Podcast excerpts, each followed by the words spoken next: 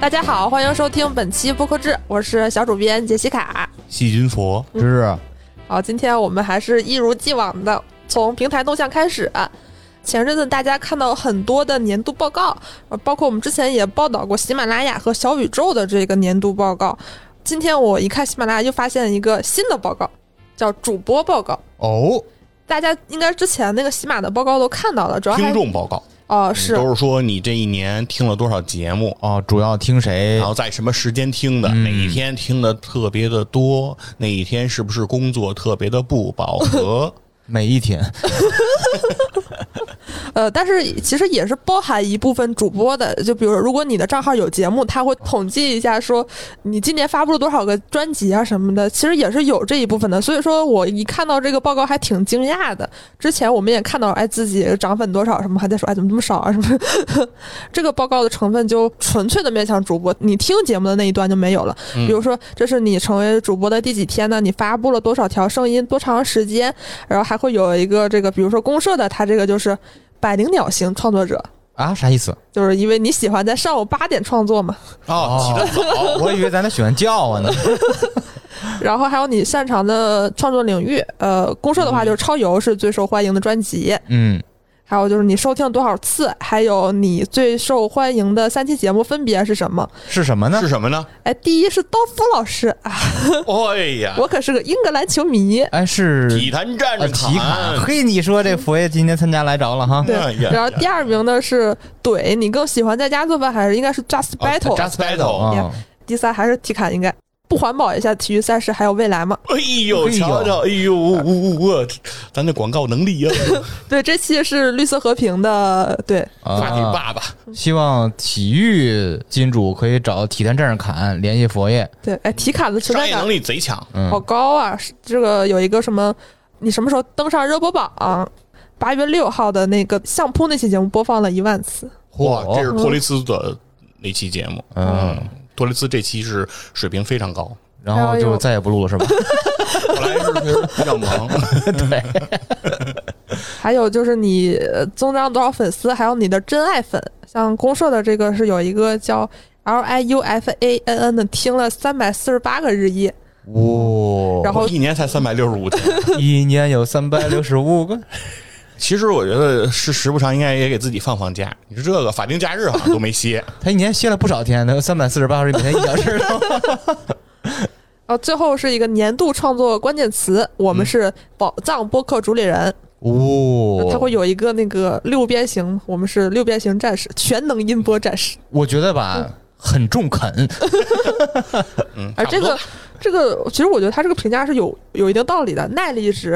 嗯你更新的稳不就是稳持续定，嗯更新是吧？啊，创造力，那做创作嘛，嗯魅力值，招人喜欢，那当然是没人拍了拍 自己，因为公社的这个账号节目比较多啊每每天基本上现在都有节目更新了嘛。对对对，所以说这样的话，肯定在很比很多节目来说不太一样，不太具备我觉得真的那种代表性，因为大部分的人是一个账一号周一个专更辑，对一周一更，嗯，哎，这公社应该是全网节目数我给你最多梳的理一下啊，因为我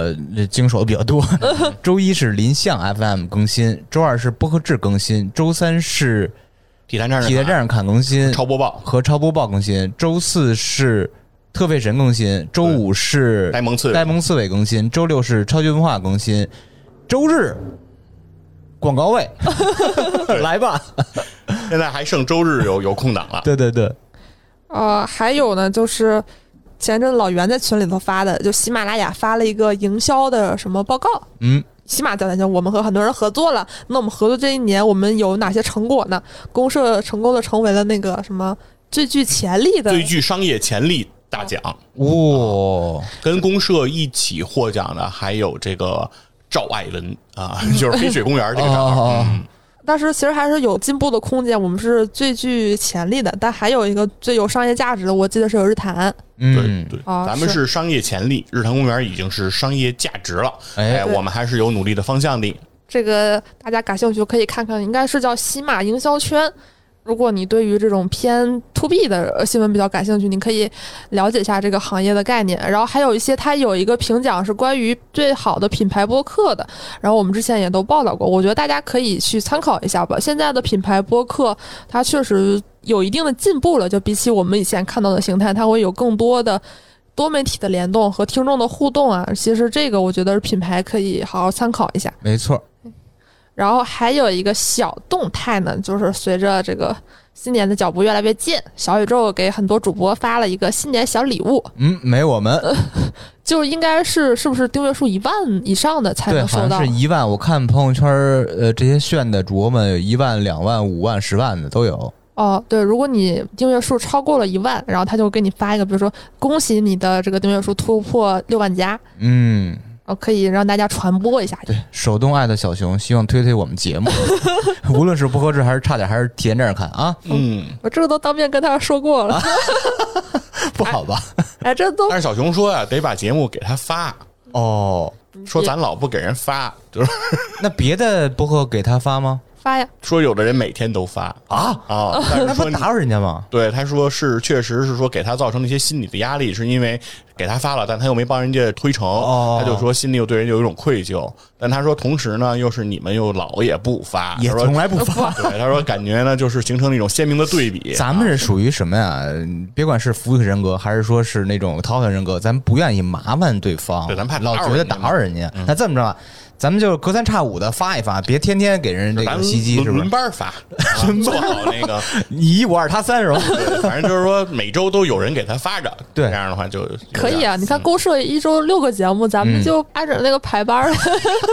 就我负责播客制，白酱负责理想，就这样是不是？哎，有道理，嗯咱还是要刷一刷存在感的，让至少让平台知道咱们存在，并且咱们质量不差。而且重视小宇宙，我觉得这个也挺重要的。运营有时候也需要这个，因为哎运营觉得呢是说有很多人是在求人家帮这个忙，人家都没帮成。那同时呢，你说你不找我呢，如果我主动帮你呢，呃，虽然可以帮，但会对他觉得会对求着他的人会有一种心理的愧疚，嗯对吧？人家也很难做了，所以说人家说你们也隔三差五的发一发，嗯我的这个心理平衡就比较好了。哎，这不是把小熊扔里边了，就是 这个事儿是跟所有平台、所有运营小伙伴说的啊。对对对嗯嗯，下一个是那个小宇宙竞品的新闻，哦汽水儿，他们的这个小更新功能还是挺多的。比如说有那个支持在手机端上进行录制了，这个很多哦 APP 上都有，不新鲜。而还有一个，我觉得，哎，我看那个产品介绍，我还在想什么叫打气，它新出了一个功能叫打气儿。类似于平台那种打 call 吧那种。它这个打 call 呢，不是简单的打 call，不是一般的喜欢。你要想给人打气儿呢，你就要给一个易拉环儿。一个啊易拉环儿呢，如果你是安卓端的话，就值两块钱；如果你是苹果端，就是三块钱。你可以在某一个特定的时间点给创作者打气。啊，其实它就相当于喜马拉雅那个打 call，因为我记得是喜马拉雅打 call 也是要花钱买吧，呃喜点对买吧。送你一些，然后啊后面的就得买，用完了就得哦就得买。嗯，哦，哎，喜马的我没有用过哎，喜马的是你在特定时间点可以打不 call。他在节目节目没上面有一个小五角星，对，就除了那个，除了那叫喜欢那个桃心儿，嗯呃还有个打 call，打 call 是门槛比较高的，哎，你得花钱。是有点相当于斗鱼鱼丸这种性质吧？我有玩过，啊，反正就是有得花点钱的。哎，它这个打气儿，我理解啊，它是就和时间点会绑定一下，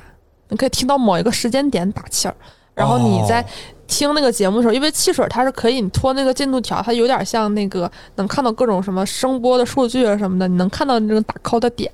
哦打气儿的点。它会显示是吧？哦，是，就谁谁谁打气儿了，它会显示在那它个会鼓起来播放是页吧？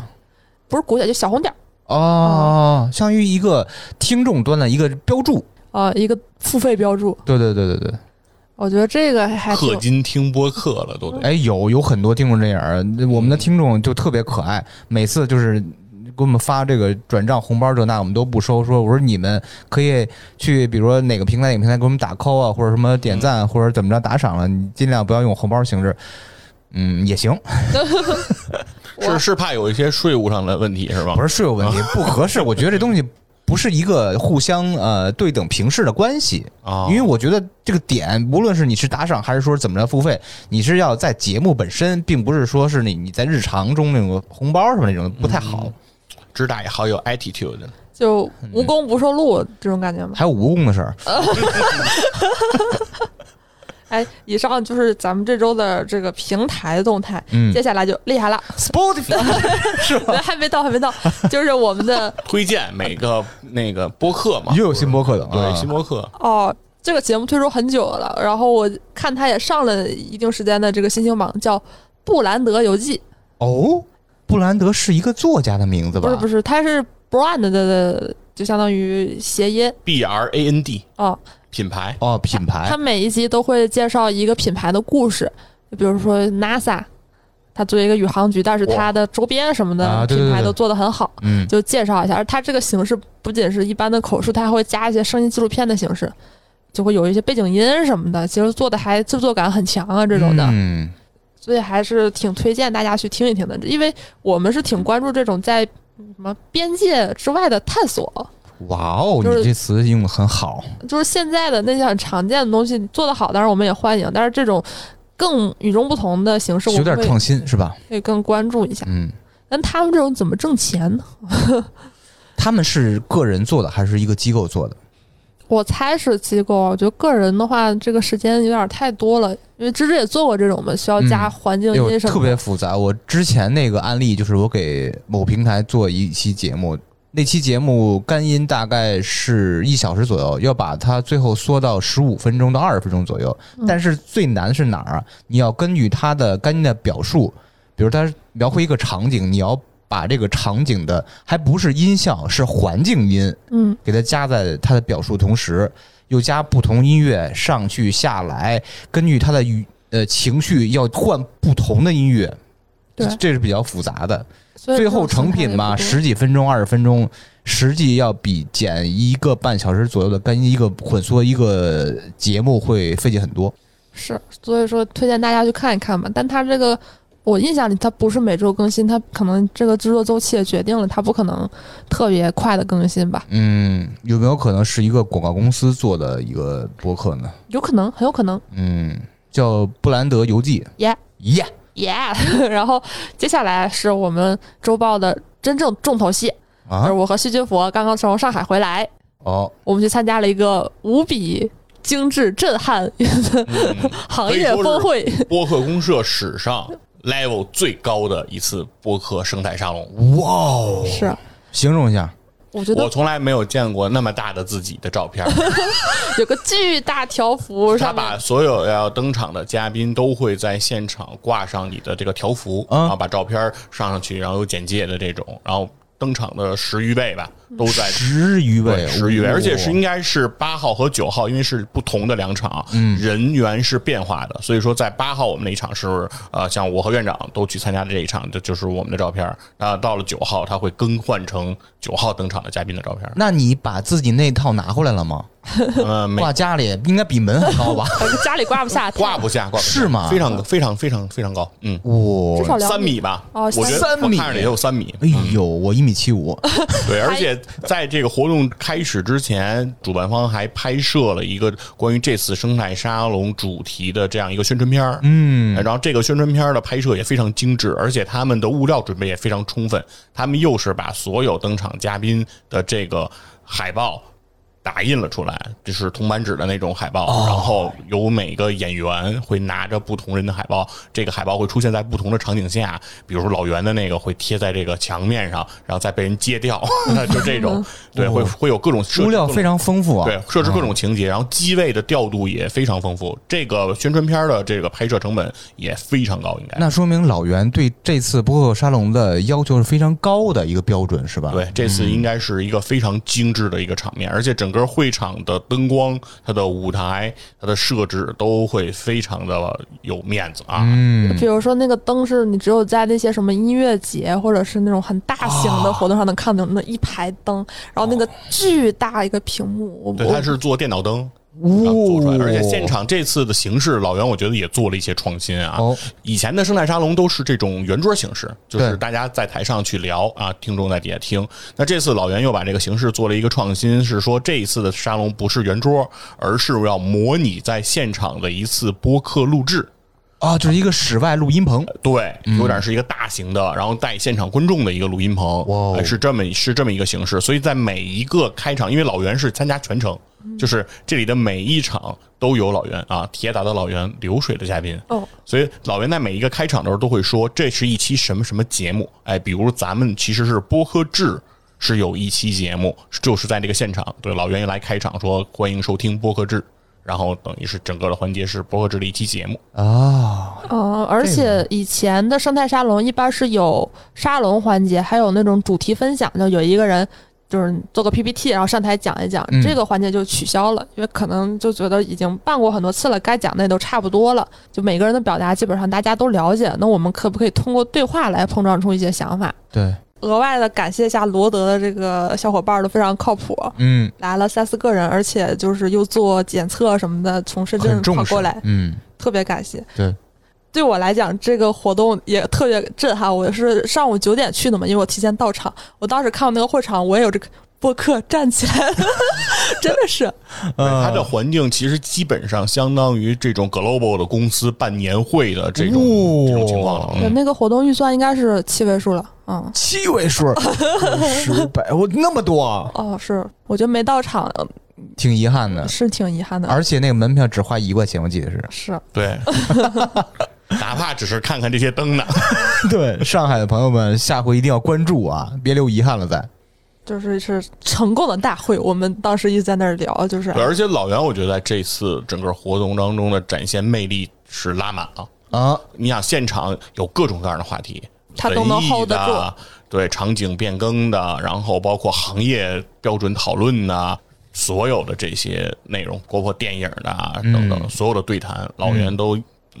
应嗯付的能看出老袁除了在这些话题上的一些准备，他在形象上也准备了，特意梳一背头。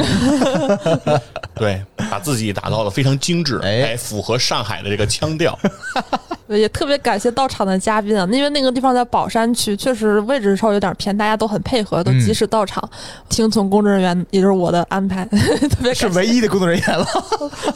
那不是那个活动总体工作人员二三十个，但哦是我是负责和嘉宾对接的嘛，啊，对对对，其他很是辛负苦。责别的环节的。嗯，辛苦辛苦，感谢到场嘉宾，也感谢当时去现场听和看的这些观众或听众朋友们。对对，听众也是从挺远的地儿都赶过来的。嗯其实行业是需要一些这样的活动的，我是觉得。对，然后接下来也是我提前给两位发了一个报告，是我嗯也想好好提一提的。这周确实新闻比较多啊，就是艾媒发了一个叫《中国网络音频产业报告》。这个呢，就是像我之前不是吐槽嘛，就是啊，我以前在报告里头我看不到播客，我猜一猜是不是这个网络音频是播客呀？然后后来你能看到播客，这个报告的进步之大，就是它有很多就是单独的一篇，它会以播客来进行一个呃一个专题，而且说实话，我觉得很多点也并不是那种老生常谈，一看就是用了心的。嗯，呃，有很多点我都觉得非常值得跟大家分享啊。那应该就是艾媒听咱播客制了。我觉得确实是因为播客最近发展的比较好。首先，它这个报告有个总体的概览啊，就是行业概况呢是说，中国网络音频产业规模是一百二十三亿元。随着以有声书、播客和音频直播为代表的音频服务类型的发展，整个行业处于欣欣向荣的发展态势。其实这个表述，有声书、播客和音频直播，我就很感动了。嗯，播客放在了这个有声书前面是吧？好歹他提到了，嗯，是以前就是可能边边假假的会给你对提一嘴，啊什么播客现在好一点，但现在它的这个确实不错。还有一个好大趋势呢，是播客数量迅速攀升，且正在探索广告的盈利模式、原生定制播客节目和品牌播客值得关注。你看这个就说的很细了，是吧？我觉得很难在一个音频的报告里头看到关于播客这么细的阐述，没错。而且还说播客经纪公司开始成立并不断发展。哎，我们也被看到了， 是吧？这个都是挺嗯挺令人感动的。有研究的。哦，是，啊、还有呢，呃，一些比较大的一个趋势，我觉得你也很难判断是好是坏啊。就是这个不是只关于播客了，就是开始解读这个报告具体的了。首先是音频产业整体的话，就是投融资规模现在在减少了，产业进入新一个发展的阶段，像比如喜马呀、蜻蜓、荔枝。其实我们最近已经看不到什么啊，除啊蜻蜓例外，我们已经看不到喜马的或者荔枝的一些融资的一些消息了吧？这个资资本市场它的很多变化，其实也不只是关于音频了，还有呢，就是在提到网络音频，他把它放到了一个内容端的介绍的时候，又提到了播客厂牌或个人，就是说首先呢，受疫情影响，中文播客爆发式增长。但是目前他也说了一下，呃，播客制作呢一般来于较小型的，你看这个形容词，较小型的文化传媒公司，嗯甚至是非公司经营人的个人和团体。而且托管平台的功能也在多元化，就是功能越来越多了。而且头部托管平台已经开始出现了它，其实我们之前就会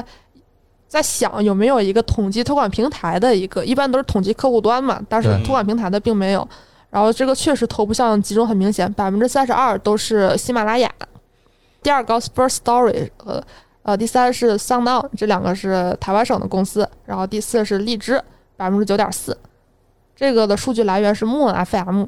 还有呢呃就是现在一些音乐平台在重视播客，开始用音频来反哺一下，就是因为可能音乐的收听市场有一点见顶了，嗯，包括我们经常聊的这个 Spotify， Spotify 他们就是这个思路的典型代表者。对，还有一个特别真的是播客站起来了，他说播客的用户规模是二零二零年中国用户规模近七千万，仍有较大的增长空间。他预测明年的话会到一千亿一千万， 哎不对，哎是一个亿，对对对啊我那可我不看得错一了个。亿啊！我看错了现我在看错是了七千万，然后明那年一千万， 那是流失六 千万，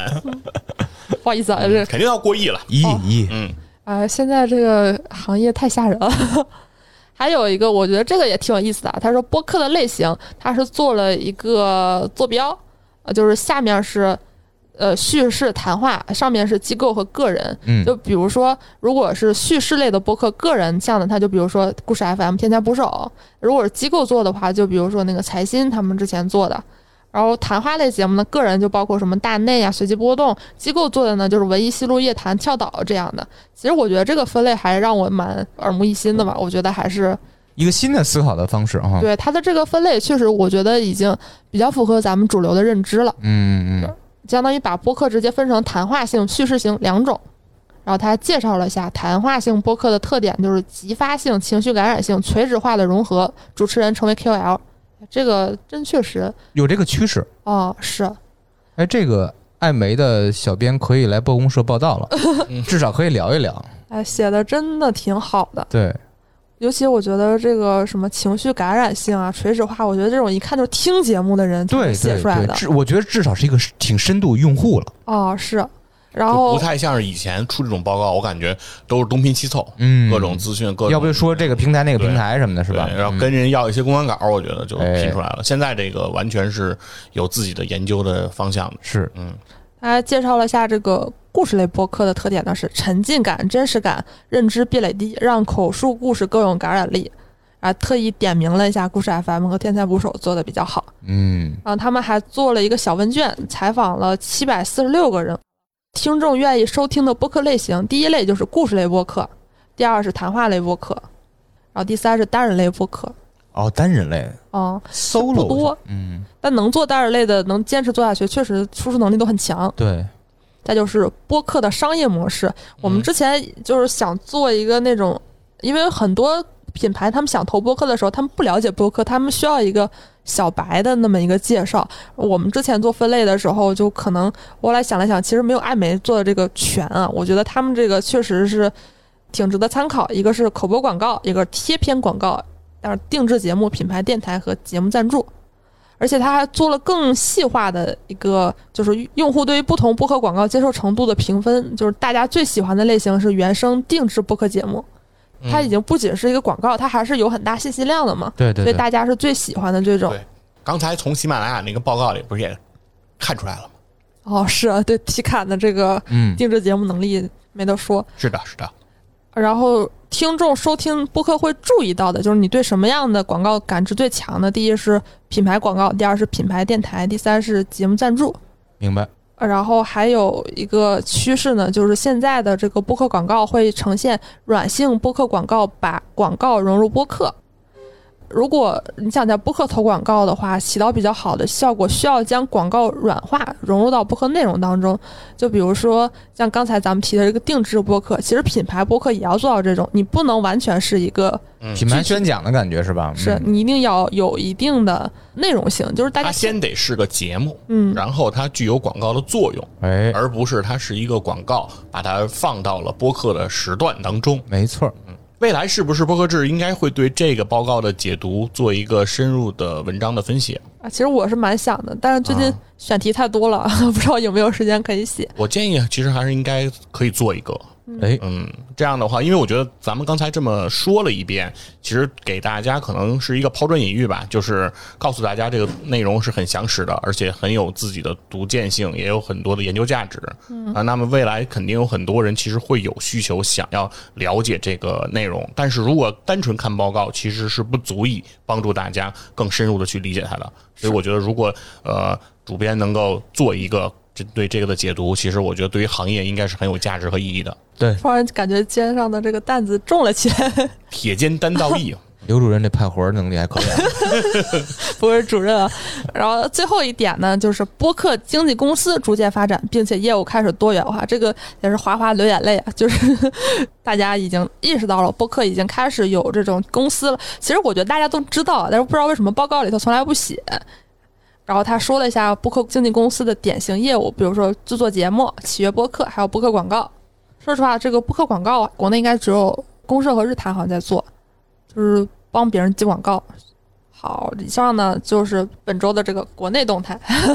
接下来就是大家喜闻乐见的这个海外环节。首先呢，还是我们的 Spotify。 Spotify，Spotify， 越来越喊不齐了。 他没给他气一 口，他是诚心。我觉得不要一直重复自己啊，哦哦，行，对不起， 对不 起。什么？我也听过。 哎，大家可以在评论区告诉我们，我们刚刚模仿是哪个播客的哪个 进场？哎，就是大家如果仔细发现的话，就是我有的时候会有一点想每期节目那个致敬一个人气播哎有道客， 但是觉得有的时候你整每次都致敬杰西卡，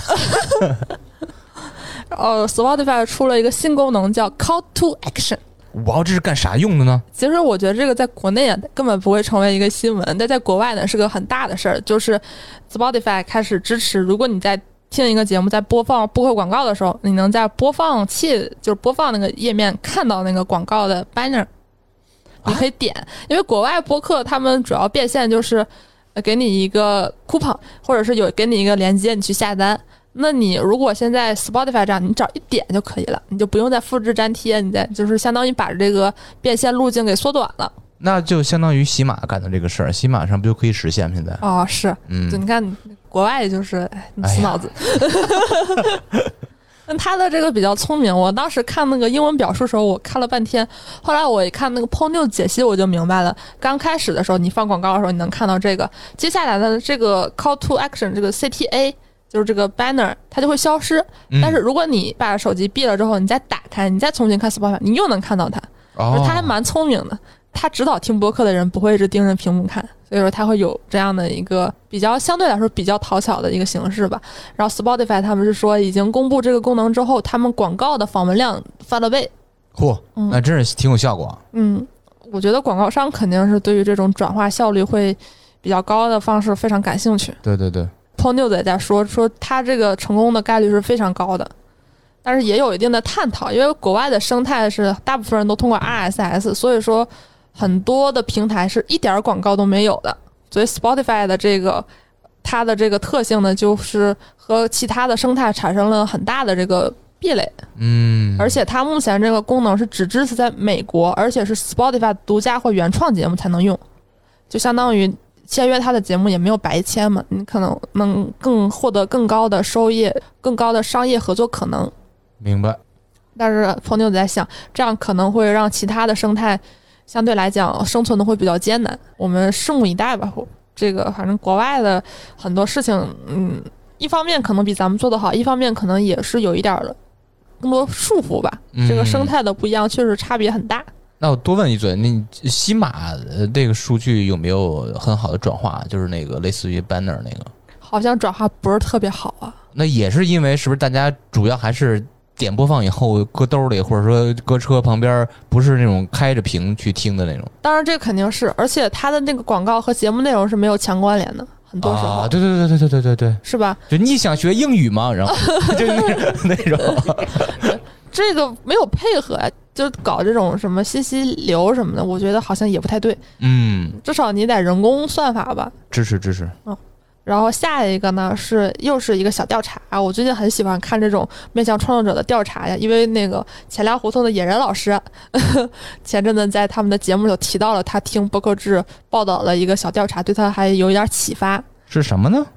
之前的那个就不提了，大家可以去听一下野人的节目， 或者或 者学导流的是吧？ 因为前粮胡同的野人现在是播客制头号粉丝， 哇哦，也上过播客志嘛，嗯，就是哦对，也也录过。非常用心啊！这种关注行业的主播，一般节目质量都非常高。对，野老师非常用心，非常想把钱粮胡同做好。呃，这个机构它调查了一千零七十六个 podcaster，呃，没有说一定主播，也可能是从业者，他们自己会有一个分类，就比如说。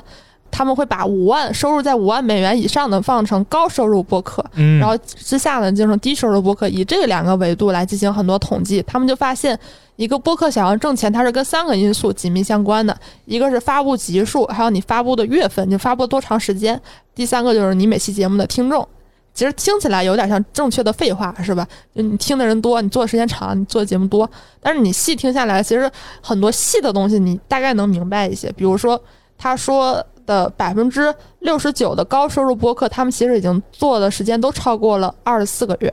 哦，两年超过两年了哦，可能有的节目觉得，哎，我已经做半年了，怎么还没有人听？其实是你时间还是比较多，嗯比较短但。是我还是看到了那百分之三十一，嗯，对对。为什么没绝大部分为什么没有我都？是咱们我觉得，如果你是个比如说网红啊、名人啊，你要是做了半年没有起色，我觉得你确实可以考虑考虑。但我觉得大部分普通人的都话是，草哦嗯根儿 嘛，还是得靠时间来这个。积哦嗯扎累。扎扎实实的。对，哎，那我想呃问一下问题啊，一千七百六十个 podcaster，有多少是超过五万美金收入的？嗯，哎，没细看哎，那我估计不 多，你知道吗？我是挺喜欢这个调查，是我觉得他很多事儿确实，我觉得写的比较人性化。就比如说，我们经常看一些那个调查，就说，哎，你觉得多长时间的节目最受欢迎，让听众投票什么的，嗯我们会有一个心得，大概是一小时左右。对，但是他这个调查显示呢，就是时间是不重要的。如果你节目做得好，做多长节目都有人愿意听。他说，如果说你非要说一个最受欢迎的时长的话，就是四十分钟到一百二十分钟。哦，这这个这 这跨度有点大呀。我个人是比较倾向他这个结论的。其实时长根本不重要，你不要为了受欢迎来调整自己的时长。这这对，个我也觉得是，就是从播客制作者来讲，我觉得你没有必要考虑市场，就是嗯你想说多少说多少，你觉得怎么样说的好你就说。嗯对，如果你你真的到不了一小时，你觉得比如这期节目就是二十分钟的东西，没必要把它水成一没一错小时去。没错，嗯，还是跟大家吃一定心丸，时间长短不重要，嗯重要是质量。是做什么事儿都是这样。然后还有就是百分之六十三的高收入播客是每周更新，还有一个这个其实我觉得大家可能会有点想不到，就是百分之九十的高收入播客他们会分析目标听众，他们做的时候会想到我应我是做给谁的。哦哦，他们这个确实，因为我自己之前只是个听众，我后来采访的时候，采访很多比较头部的创作者，发现其实大家都想的特别明白，不会在节目里头说，但是他其实自己都知道。就是他的目标听众是吧？嗯他会知道我的目标听众是谁，他在哪儿，怎么听是吧？他有这种场景感是吧？是，但可能没有那么细，比如说我这个是做给某个职业，他但他可能会说我是这个做给和我年龄差不多的啊、啊，工作的人，或他者是有画像的。啊，是他自己心里头是很清晰的，但是他不可能，他永远不可能在节目里头说说我做这个节目最初是，但他心里头其实是想的很明白的，嗯嗯嗯，所以在那个话题选择上，他们是有针对性的。嗯嗯，是然后，其实顺着这个结论，还有最后一条海外动态呢，就刚才我们也说的，这个你节目要做成，基本上都要超过二十四个月。两年。对对然后这个 Bloomberg 他们就就发表了一篇文章解析了一下，就是 Edison 他们一个调查显示，现在最受欢迎的就前二十五的播客没有少于两年的。哦，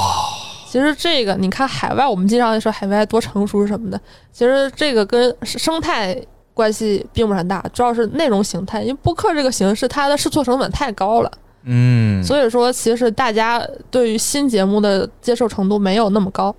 你还是要做的时间久。没错，呃，其实跟国内的情况一样啊，呃，我不知道，因为我听的比较少。现在国内所谓的头部，比如说咱就说十佳，不算平台主推那些签独家约的人，真正的所谓头部十佳的话，有没有是低于两年的？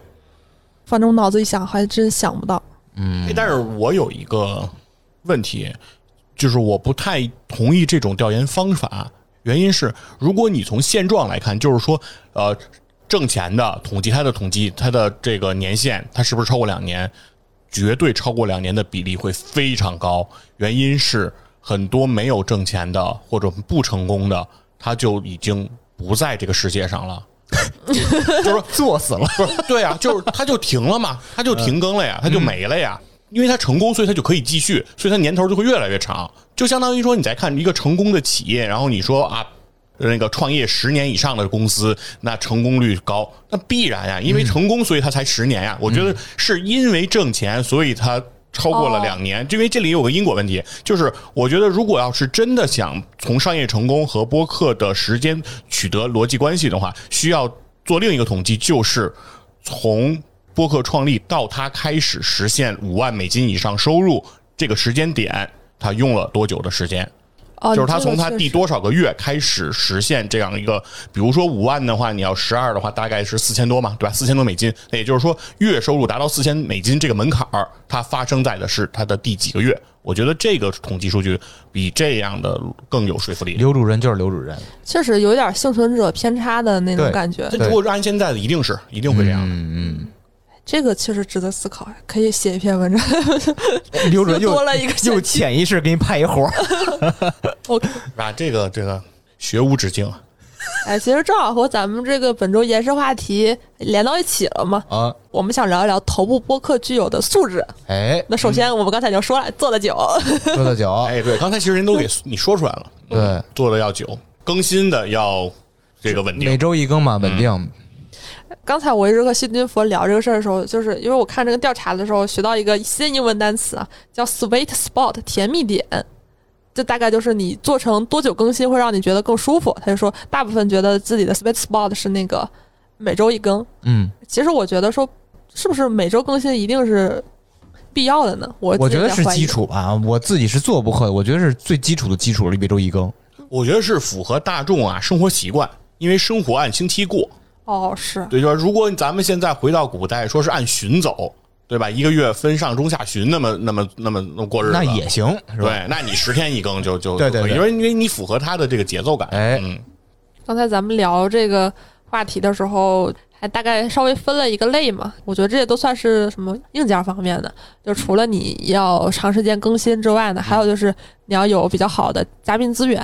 哎呦，这太重要了。哦，对，所以说其实这个还真是，就我们之前和很多创作者聊一些嗯相对、呃量没有那么，他就会说很多人能做到头部是因为他们是圈内人，他们能请到一些他们请不到的人。我觉得这个并不完全是，呃就是吃不到葡萄说葡萄酸，确实其实是的，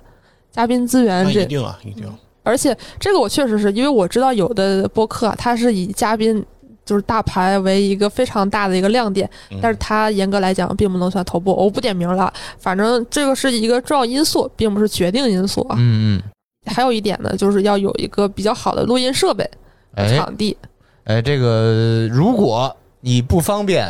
嗯在家里录，或者说那怎么办呢没有专业设备，可以联系支大爷，在播客公社录音棚提供罗德，应该是市面上能找到最好的设备了嗯吧？最好的设备，最好的麦克风，最好的场地，安安静静、美美的。嗯，然后这些我觉得是相对来讲就就是硬件儿类的。刚才我们还聊了聊，其实对于一个头部来播客来说，最重要还是内容，哎内对当然容过当然硬是非常重要的。也用那个金花老师那什么播客三问，就是你能做什么播客，你想做什么播客，啊，为什么是你？哦，其实就是一个比较好的节目定位。你要事先想一想，就刚才也说了，百分之九十的高收入播客他们会分析目标听众，对嗯你要心里头有一个潜在的用户画像，那延伸的就是你相应的你要有一个节目意识。节目意识说起来有点抽象，但就比如说很多时候是我听一个节目会觉得嘉宾好像和主播聊的挺爽的，但我其实没太听得懂。自己没有代入感。嗯，对，其实就是说，在你做任何表达，其实都不一定非得是做播客，嗯，平常日常沟通，对吧？给领导汇报工作都一样，都有得有一个说你要讲什么，你要讲给谁听。对。但是如果你太有呃，就是那种节目感吧，你怎么说呢？叫对播象感感，嗯播感吧，也不太好，容易形成职业病。哦，之前聊过嘛，嗯跟远方周末计划的 TC 主播聊天儿，嗯对不起，我先插一句，我就习惯性了。 回到刚才的这个话题啊，然后咱们聊完这个话题之后，他说：“哎，咱们拉回来。”就日常生活并不是录节目，就已经习惯了。但是我觉得你在录制的时候是应该考虑听众的感受的。对大家听我们节目也能听出来，就比如说我们可能一两期节目我们会有一个内部梗，嗯那么后来一定会给大家解释的。哎，我们特别害怕就是我们自己聊得很嗨，大家不喜欢。对，为什么后来才解释？因为当时忘了。 没有，这是叫拴扣，对，哎得这是曲艺技法。哎行，一百多听众，行了。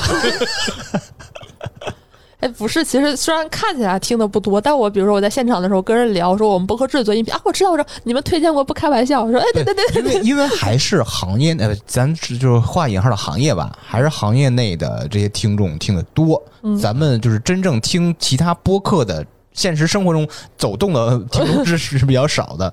哎，这个其实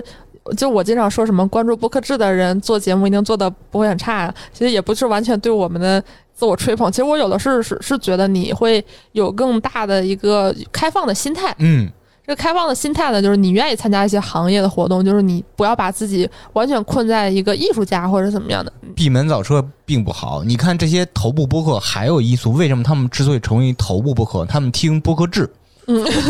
嗯，还真是，还真是不是不是，其实这个我想也确实头部播客在听，哎是吗而且头部播客对于播客制的公众号也特别关注。哎，这个就这这不多说了啊。不得 说，你美什么呀？嗯，呃，其实我说这个呢，是想是嗯想 我都连受不了这个节奏 了。是想连着我想说的一点，就是你有一个开放的心态，所以说你会有一个倾听的意识，哎就是你不是就是完全为了说自己想说的，你是以一个开阔的世界，你是为了为了向这个世界表达，你是为了和别人沟通，你是为了向听众传播，所以说你会。倾听别人说话，因为很多很多的创作者他不是不能说，他是太能说，嗯，尤其是接触到我们能接触到的一些吧，可能性格相对主动一点的人，他们会有一点这个特性。但是你想说，你还得会说，你知道在什么时候说说什么，并且什么时候不应该说，什么时候应该是竖起耳朵听就完了。对，志大爷说的好，哎， 哎，由由此连到下一个，我们刚才总结非常重要的点，就是你一定要会赞美别人。哎，作为对谈类的节目，捧哏很重要。对三分 逗，七七七分不是，捧。你得找着，呃，就拿我们节目举例子啊，你得找着对方在讲完一个故事或者说完一件事儿以后，他那个中间停顿的哪怕半秒的小气口，你跟一个 嗯，这个很难的，你知道吗？你有很多如果关系不熟的话，他不知道在什么时候 气口停上，嗯节奏不一就一样就就怼住了。特别麻烦，就对是会出现他又开始了，你那还没结， 对对对对，就是像捧了嗓子眼儿那感觉 似的。会会有的。会有的嗯嗯，芝芝这一点就做的特别好，还好。 这个捧怎么 样？刚 刚好，谢谢。刚才我们在总结这个头部播客的素质的时候，就发现芝芝身上具有很多这样的素质啊。哦，就比如说这个奉献精神， 你看看，这先说说我怎么奉献了。就比如说播客制的这个剪辑哎，这这是工作，啊然后比如说不回家为了工作，而首先是为了自己做好差点 FM，就入职 了播不可客公社，对，啊，牺牲我自己。 这是是这个逻辑啊。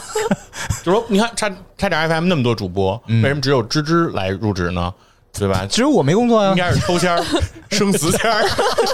我抽一死签儿。没有。我觉得在之前咱们做这个选题时候，我为什么说有贡献精神啊，奉献精神吧？制作播客有很多分工，特别细化的东西。有一个很核心点，就比如说从剪辑这块儿讲嘛，这是比较耗时、比较耗功夫的一个东西，呃，需要有一人主动去承担这个工作。之前见过很多播客是那种轮流的哦去剪的，轮流但是很大的问题是什么呀？并不是每个人都会用同样一个标准去剪辑这期节目，嗯，就会感觉上一期哦挺顺畅，挺好的，有一个坡，然后顺着走什么的，非常舒服。换到另外一个人剪的时候，就就就突然这样，你是我就就那种 很很就很奇怪，非常不舒服。所以我觉得，呃，应该有一人主动去承担这些工作，并且磨练好自己的呃技术。其实刚才聊这个，我我是觉得我自己理解更准确的把握是这个节目要有一个灵魂。嗯，这个人不一定是真的说是完完全全的，就是我说了算，我是老大，但是大家会自然的去依赖你，得有那么一个人。啊你可能不一定完全是完全负责剪辑，你不一定完全负责传人，但是你得需要一个人来拍板儿。我觉得这个是一些头部播客我至少观察到的，要有一个人说了算。哦，如果没有一个人这样的人的话，你得有可主心骨是吧？就就是团队嘛，嗯都得有一个团队核心 Leader 嗯，而且绝对的平等，其实是带来低效， 对，在某些时刻是需要一些专横的。嗯，对，由此就连到，其实为什么需要有这么一个人？其实你需要把控这个行，你的节目有一个特定的标准，嗯，你要保证你的节目在这个及格线上。哎，对，就是我们做那个榜单，我们就会发现一件事儿，就是我之前说过，头部节目它不一定永远在前十，它永远在榜单上。它做最次的节目，它也可能会比很多节目要做得好。因为它标准高。是你首先你肯定你会有一个硬件的标准，达不到录音质量什么之类，嗯你还有一个软件的标准。像很多头部播客，他们都会在节目提了一嘴，哎，我们录期节目就实在没法放，很有可能其实那期节目放了之后，听众是感觉不出来的。就我们经常聊，听众其实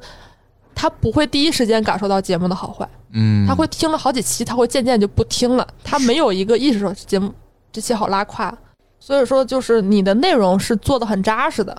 这个是挺重要的。哎，由这个刚才芝芝还补充了一点啊，就是这个乐感